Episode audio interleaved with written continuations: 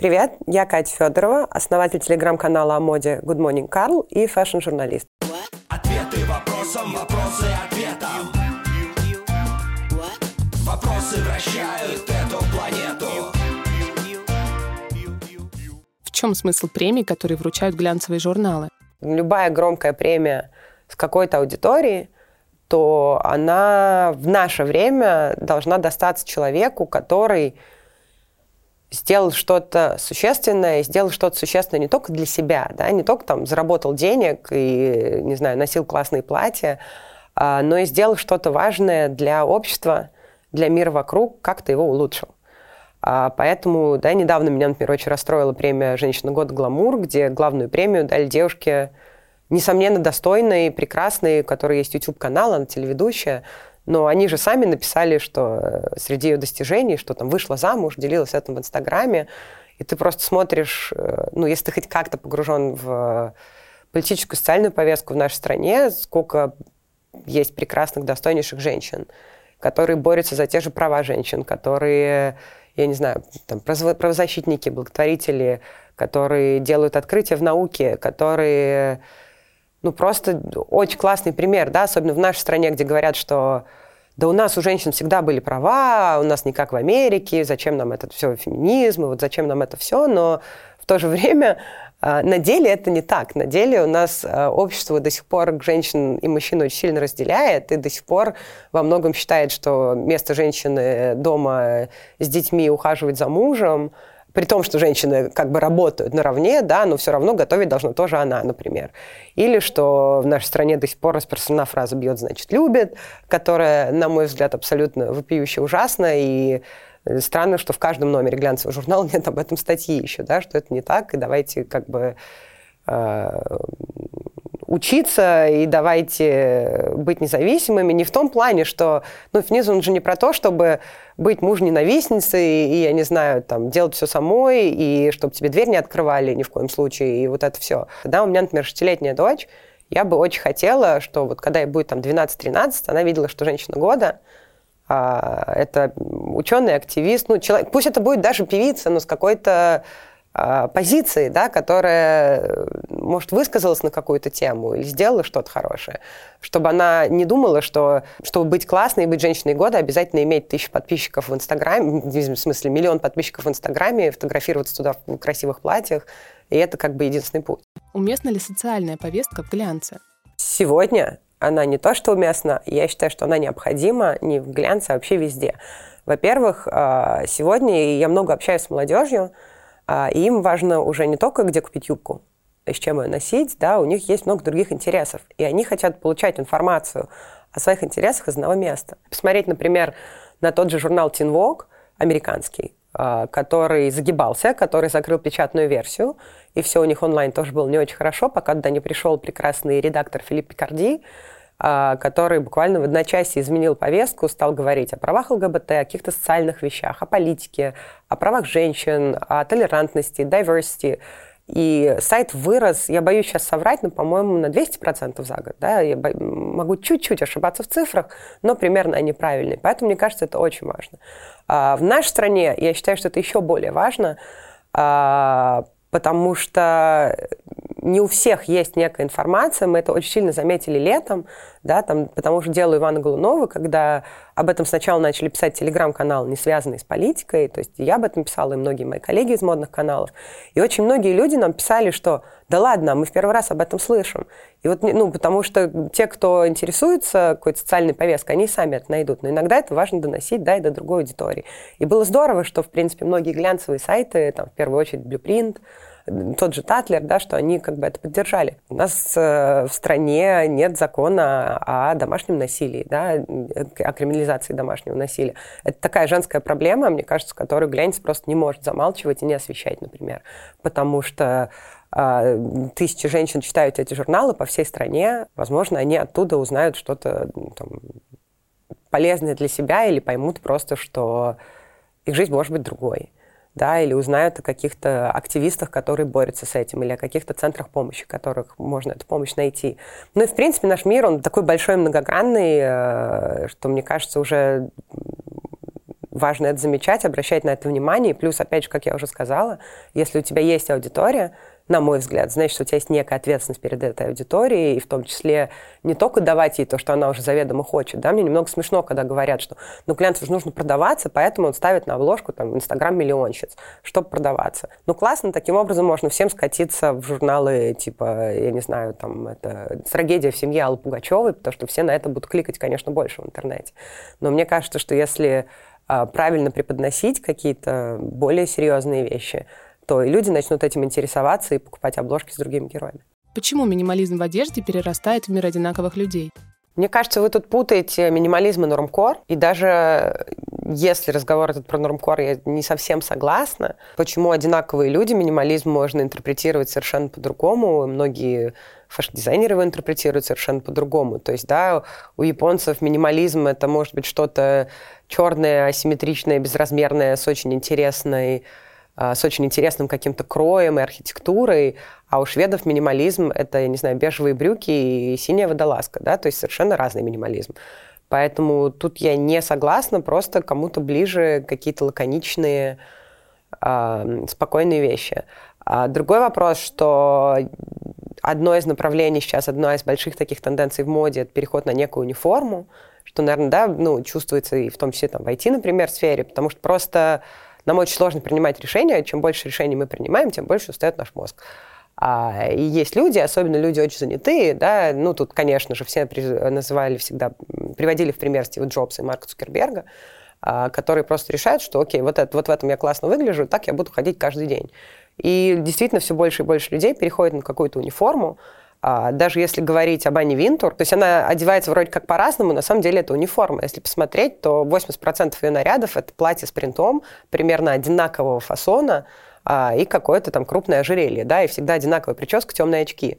А, то, что таким образом человек для себя решил вопрос, что, ну, представляете, насколько там мероприятий ей нужно ходить и всегда хорошо выглядеть, это сильно упрощает жизнь. А вот про минимализм не согласна, потому что минимализм, он как и в дизайне, и в архитектуре совершенно разные. Что делать, если я одеваюсь так, как мне нравится, а меня осуждают? Почему так происходит? Ну, люди осуждают чужое все. Зайдите в любую соцсеть, а, люди ругаются по поводу чьего-то мнения о фильме и осуждают его. Люди осуждают э, чей-то, я не знаю, выбор мужа. Люди осуждают все на свете, в том числе одежду. Э, да по-разному. У кого-то это, наверное, от неуверенности в себе какой-то, да, они самоутверждаются за чей-то счет, у кого-то просто настроение сегодня плохое, не выспался.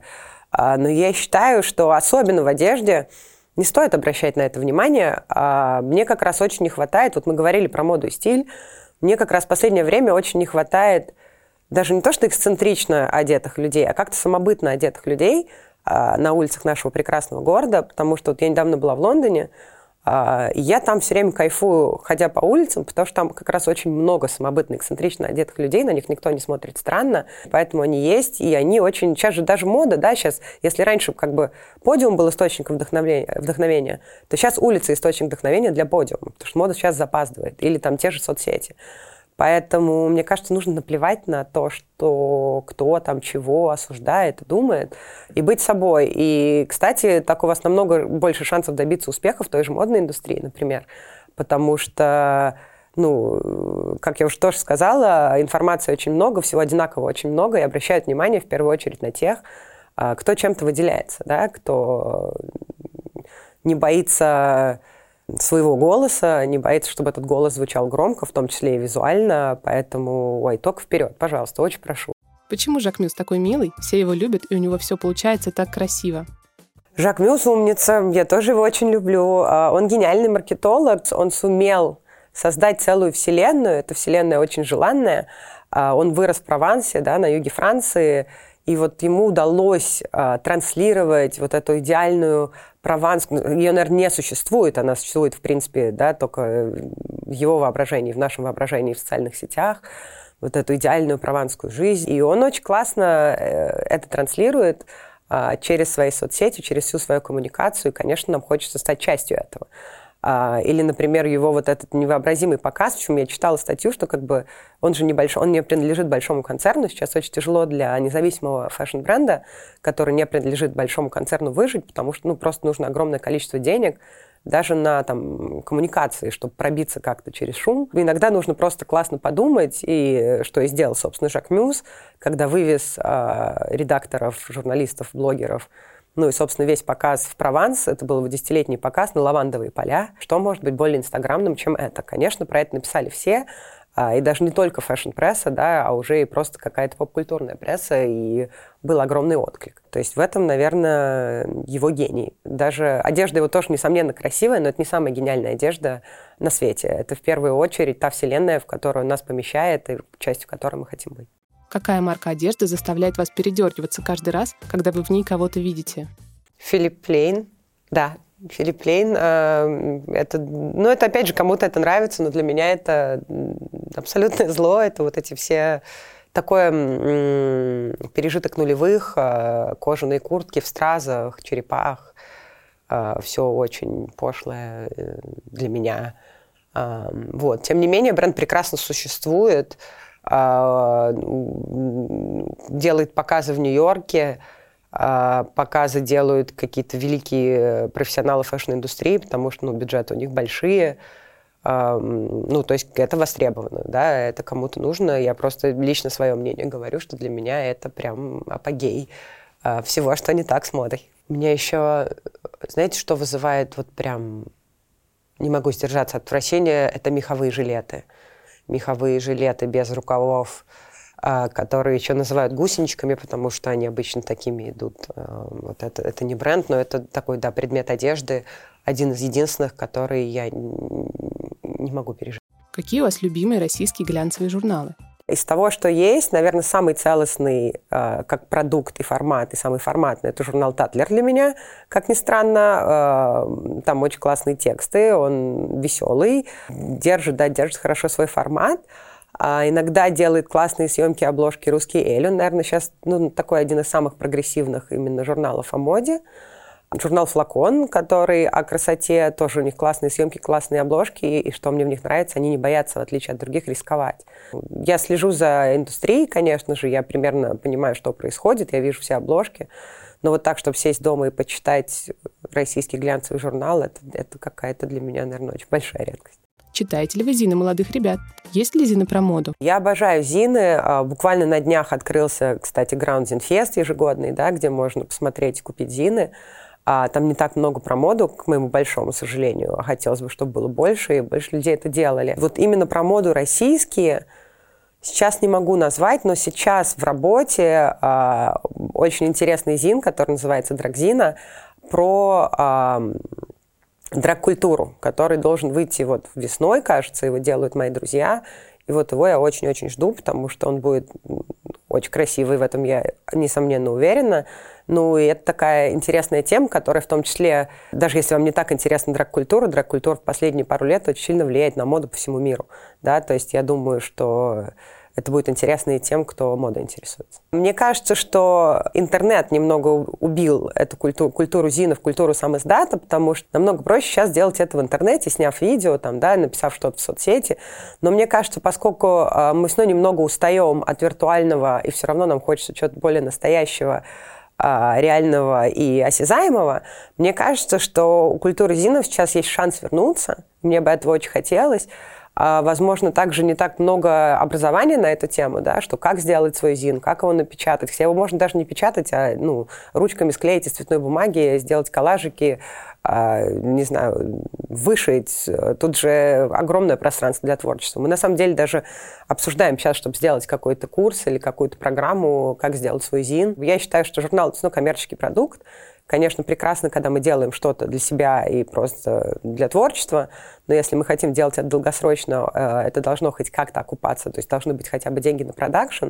И мне кажется, что сейчас многие бренды, в том числе большие, большие бренды, они тоже как бы немного подустали уже от только дигитального, только интернета, и мне кажется, что я даже говорила с иностранными коллегами, они говорят, что это действительно так, что даже бренды хотят видеть какие-то осязаемые вещи, реальные и готовы даже, возможно, помочь с этим финансово, поэтому дерзайте. Какой и чей визуальный язык сегодня вы считаете идеальным? Кажется, идеального визуального языка не существует, а, в принципе, потому что в эпоху интернета мы живем в таком дробном нишевом мире, да, где каждый может найти свое и то, что ему нравится.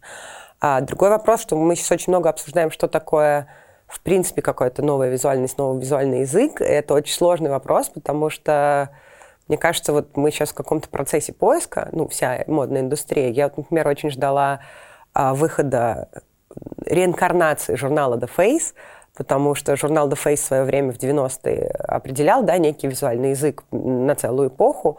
А, я думала, ну вот, сейчас как бы, да, там новая команда, молодежь, посмотрим, что они сделают. И, к сожалению, меня очень разочаровал, потому что ничего особо нового визуально я там не увидела, да, это снова было, ну, вот похоже на то, что уже несколько лет модно, что не какая-то вылизанная глянцевая мода, а все там а, необычные люди, необычные модели э, в таком довольно маргинальном исполнении и т.д. Ну, то есть для меня ничего нового в этом не было.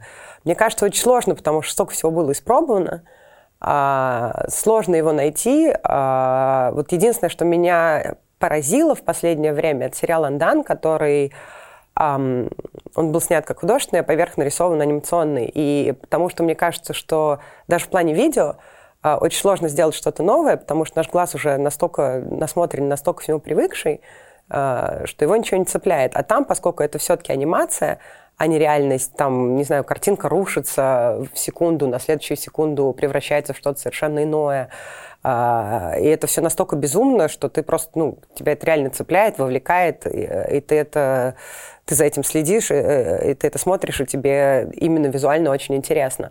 Вот, может, в какую-то такую сторону будем двигаться, не знаю, посмотрим дальше на эксперимент. И мне кажется, да, если говорить не про бумагу, а про интернет, то, конечно, дополненная реальность, виртуальная реальность э, я думаю, это то, что будет менять его больше всего в ближайшее время, потому что, ну, даже если посмотреть да, на, на всех нас, мы уже не хотим выглядеть так, как мы выглядим в реальной жизни. Мы используем маски, фильтры в Инстаграме, в социальных сетях. Есть прекрасный другой сериал Years and Years, где а, дочка, да, героини, она уже в этой маске, в принципе, а, AR-маске ну, ходит постоянно, и мама все время ей говорит, выключи маску, я хочу говорить с твоим лицом. То есть мне кажется, что, наверное, будем дальше экспериментировать в этом направлении. Светская жизнь — это нетворк или самый пиар? Есть ли там место настоящей дружбе? Да, мне кажется, тут зависит э, и от светской жизни, и от человека, и от конкретных каких-то целей и задач. То есть, конечно, где-то, может, это и нетворкинг, да, даже я отлично понимаю, что мне нужно ходить э, на какие-то рабочие мероприятия, знакомиться с людьми, общаться, и что, в принципе, очень много каких-то проектов зарождаются э, именно там, да, что вы встретите, причем не то, что вы там специально пошли на какой-то нетворкинг, а то, что вы встретились, поболтали, у вас родилась какая-то идея, и вы ее потом воплотили.